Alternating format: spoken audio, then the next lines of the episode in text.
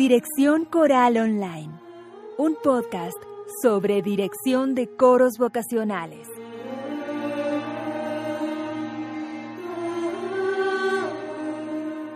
Este es el episodio número 114 de Dirección Coral Online y el tema de hoy se lo debemos al maestro Néstor Andrenacci de Buenos Aires, Argentina.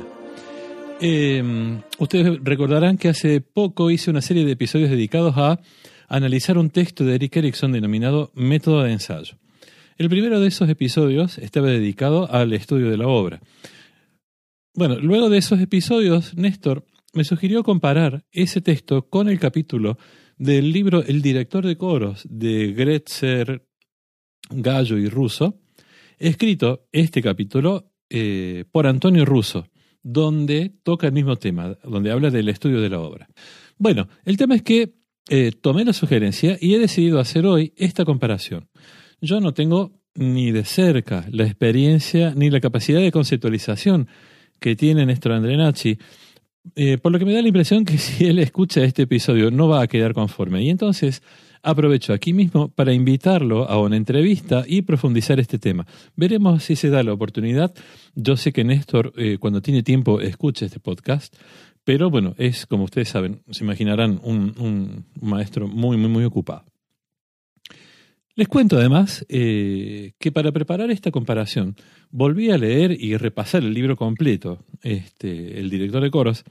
Hacía muchos años que no lo leía y realmente es un libro interesantísimo, tiene mucho material eh, que no ha perdido actualidad.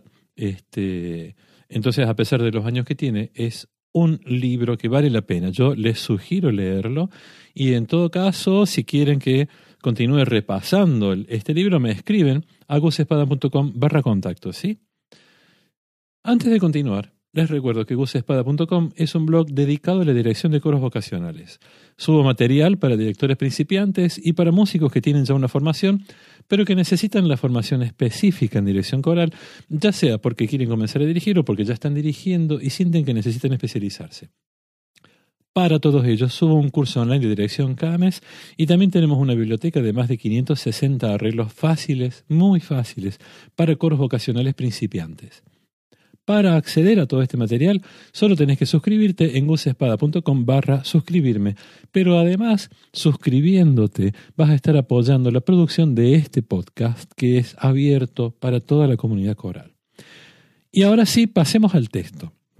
Les voy a dejar en las notas del episodio los enlaces a los tres eh, episodios estos dedicados a Eric Erickson, de los que les hablaba recién, para que ustedes puedan eh, comparar también, para que puedan hacer la comparación por sus propios medios. ¿sí? Entonces, voy a comenzar repasando el texto de Eric Erickson. Este, para, eh, ustedes tienen el, enlace en, en, las notas del programa, de estos episodios, pero de todas formas, no viene mal que yo haga acá un, repaso rápido, ¿sí? Y entonces, en este capítulo, em, el, apartado, el capítulo se llama Método de ensayo y el primer apartado se llama El director se prepara y se pregunta, Erickson, ¿cómo prepara usted una nueva pieza coral? Nos pregunta a nosotros, ¿no? Si usted ya ha tenido eh, una práctica, posee un buen oído y ha tenido una larga experiencia, usted simplemente la lee. Esto es el ideal, que el oído interno no solo escuche las notas correctamente leídas, sino que transforme la música en sonido coral. Y entonces empieza con una serie de pasos. El primer paso, cantar cada parte. El primer paso, dice, consiste en asegurarse de que usted pueda cantar cada parte. Utilice su mano para reflejar la pieza en simples movimientos rítmicos. La mano debe aprender a reflejar la intención musical precisamente. Siéntese al piano y chequee la exactitud de esos intervalos, prestando particular atención a la entonación. Esto le va a ayudar a ensayar sin instrumentos. Analice las dificultades de la pieza y llegue a un concepto de tempo e interpretación. Una completa familiaridad con la obra es esencial. Un director de coros no puede cantar cada parte lo leo de nuevo. Un director de coros que no pueda cantar cada parte correctamente y sin dudar, no puede ser un diestro y eficiente maestro. El punto número dos, cantar los acordes. Entonces, después de cantar cada parte, cantar los acordes verticales. Dice, es considerablemente más difícil para el oído interno aprender a escuchar el sonido simultáneo de las partes de la pieza que escuchar las partes individuales. Eh, entonces, para solucionar esto, él recomienda eh, y dice, si usted encuentra que su habilidad para leer, leer, y escuchar verticalmente es limitada, comience a cantar los acordes en voz alta y chequeelos con el piano. O sea, por ejemplo, empezamos desde el bajo, cantamos la nota del bajo, la nota del tenor, la nota de la contralto, la nota de la soprano y después nos imaginamos cómo suenan el acorde de manera vertical. ¿Mm? Tercer punto, toque una parte y cante otra. Toque una de las partes y cante la, una segunda hasta que tenga un dominio de todas las combinaciones posibles. Punto número cuatro, ejercitar saltos entre las partes lentamente para empezar. ¿Mm? comenzar a cantar un compás de la soprano, saltar a la contralto, saltar al tenor, saltar al bajo, pero lento. ¿Mm? El punto número cinco es tocar tres partes y cante la cuarta. Acá hace falta un dominio del piano importante ya. Eh, dice, si está preparando una obra a cuatro voces, trate de tocar tres y cantar la cuarta. El punto número seis, estoy, eh, estoy leyendo de manera resumida, sí, recuerden que tienen el episodio completo de todo esto en las notas del programa. El punto número seis dice, use un diapasón para dar las notas. Cuando está preparando la obra, descubra todos los lugares en los que usted quiere comenzar en el ensayo. Punto número siete, practique los saltos de una parte a la otra a tiempo. Punto número 8.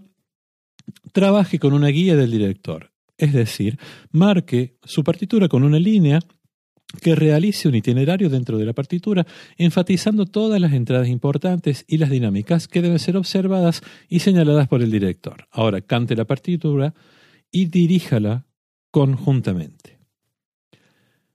Número 9. Escriba una reducción para piano Número 10. Dirija toda la obra. Practique la dirección de toda la obra, dándole impulso a las entradas, el fraseo y la articulación.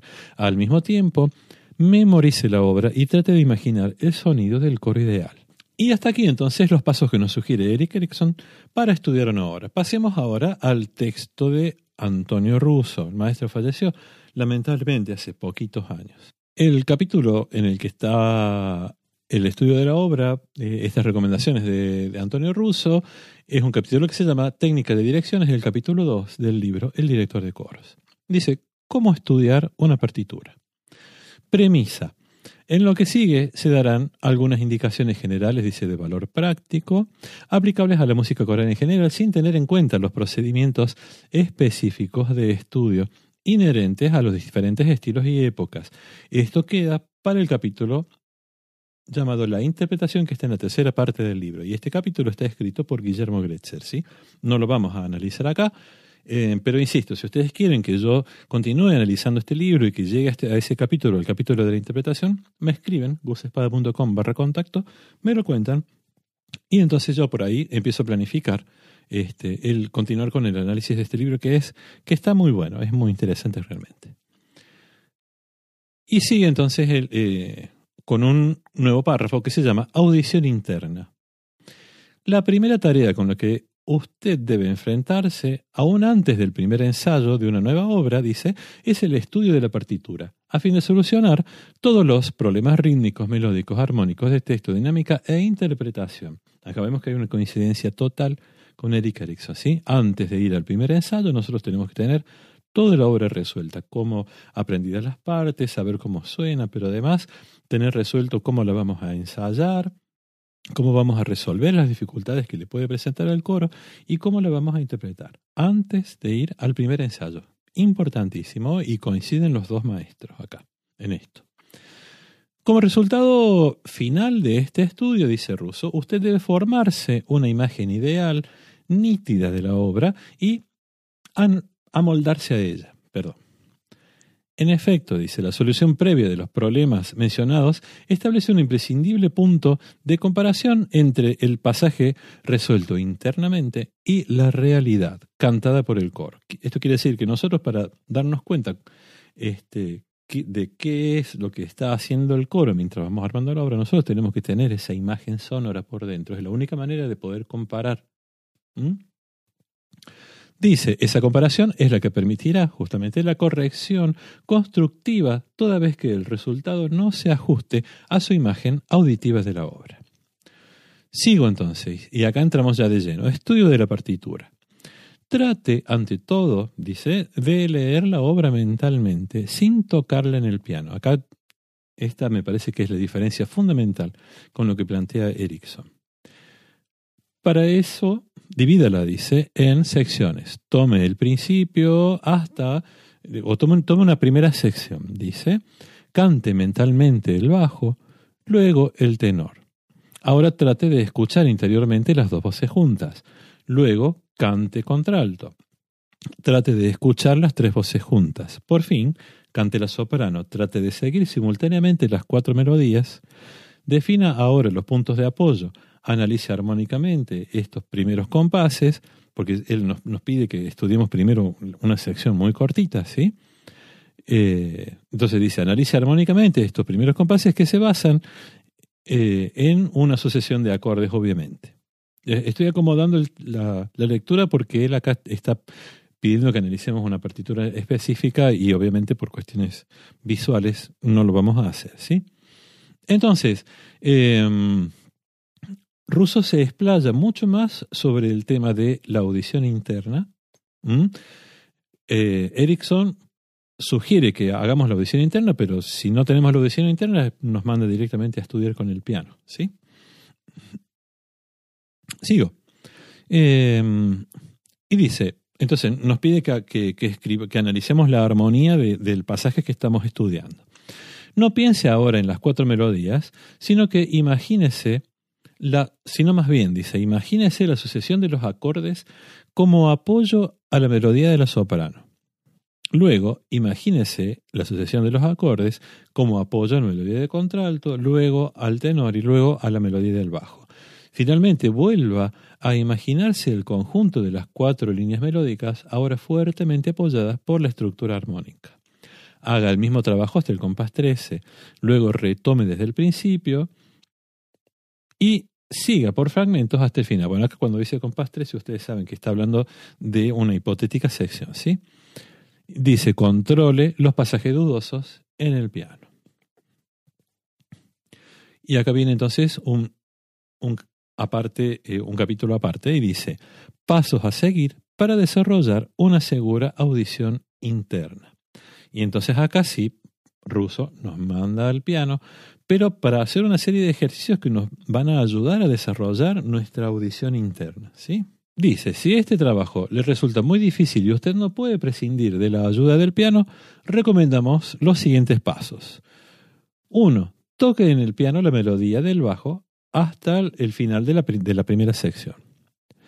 Cante dicha melodía sin tocarla. 3. Ahora cante mentalmente dicha melodía es decir, imagínesela. Entonces, tres primeros pasos. Tocar en el piano la melodía, cantarla y después imaginarla. Aplique el mismo procedimiento a la melodía del tenor. Toque las dos melodías. Después de hacer los tres primeros pasos, sí, con la melodía del tenor, dice toque las dos melodías, ese es el paso número 5.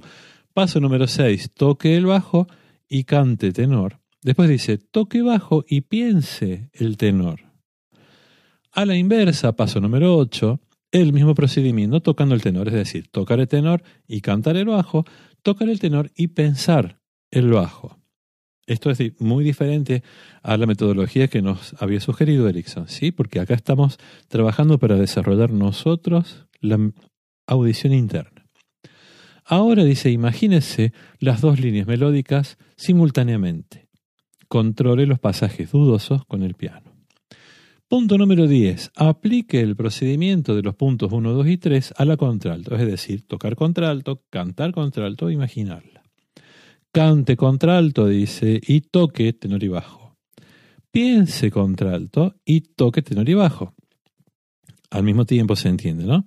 Imagínese las tres líneas simultáneas. Controle en el piano si cree que falla en la audición interna.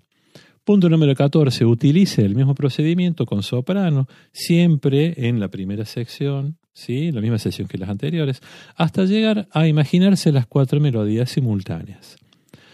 haga un análisis armónico de este fragmento, ¿sí? Y póngale una letra a cada acorde. Esto acá él no quiere que le pongamos las letras del cifrado americano, que le corresponde a cada acorde, sino que pongamos la letra en orden de aparición. O sea, el primer acorde es la A, el segundo acorde, aun cuando sea el mismo, va a ser la B, el tercer acorde la C, y así sucesivamente porque nos va a servir para este ejercicio que viene ahora. Dice, toque en el piano solamente la estructura armónica. Y después, imagínese los acordes A, B y toque el C. Es decir, nos imaginemos el primer acorde, nos imaginamos el segundo, tocamos el tercero. Imagínese D, E, toque F. Y así hasta finalizar el fragmento. ¿Se entiende, no? Imagínese, dice, la sucesión de acordes de todo el fragmento. Controle las dudas en el piano. Toque la estructura armónica e imagínese de forma sucesiva soprano, contralto, tenor y bajo, es decir, tocar los acordes e imaginarnos cada una de las voces. Vuelva a imaginarse, dice, las cuatro, vamos por el paso número 20, vuelva a imaginarse las cuatro melodías simultáneas y ahora firmemente apoyadas en su mente por la estructura armónica hasta lograr una correcta imagen mental del fragmento siga el mismo procedimiento, dice en el paso número 21, con toda la obra por sucesivos fragmentos cortos. Ahora cante, paso 22, sucesivamente las cuatro melodías con el texto y trate de sentir y de fijar la velocidad, el tempo de la obra. Esa velocidad será un factor esencial a los efectos de las respiraciones, de establecer las respiraciones y de, de definir el fraseo. Punto número 23, marque el fraseo, pero acá para hablar del tema del fraseo nos remite al capítulo de la interpretación que nombró recién. Paso número 24, marque las respiraciones valiéndose de la siguiente regla. El coreuta podrá cantar bien lo que usted cante cómodamente con una respiración. Esa es la consigna. Trate, pues, de mantenerse dentro de esos límites siempre que el fraseo lo permita. Y después, el último paso, marque la dinámica y otra vez nos remite al capítulo de la interpretación. Con respecto a la memorización, Russo dice, oportunamente, oportunamente repetido e intensificado, el trabajo que acabamos de analizar conduce a la memorización de la obra que consideramos esencial para el desarrollo eficiente del proceso de estudio de una obra. Es decir, el proceso de estudio de una obra es un proceso que finaliza con su memorización. En última instancia, la memorización es la cristalización de la imagen auditiva de la obra y es el único elemento que, que garantiza su total dominio. Y hasta aquí entonces esta comparación de los textos de Antonio Russo y de Eric Erickson referidos al estudio de la obra. Unos excelentes consejos, eh, me parece que son completamente complementarios los dos ¿sí? Y el, y el texto de ruso nos lleva, nos deja buenas, eh, buenas herramientas y una buena sucesión de ejercicios para poder nosotros lograr la audición interna, que es lo primero que nos pide Erickson. ¿sí? Mira la partitura, una partitura que no conocemos, y solo con mirarla poder escucharla por dentro. Y ya está, esto es todo lo que tenía para compartir con ustedes hoy. Muchas gracias por escuchar, por compartir este episodio si les gustó, por suscribirse a los cursos y arreglos del blog, por darle a seguir este podcast y por todos los comentarios que siempre me hacen llegar a buciespada.com barra contacto. Un abrazo y nos vemos la próxima.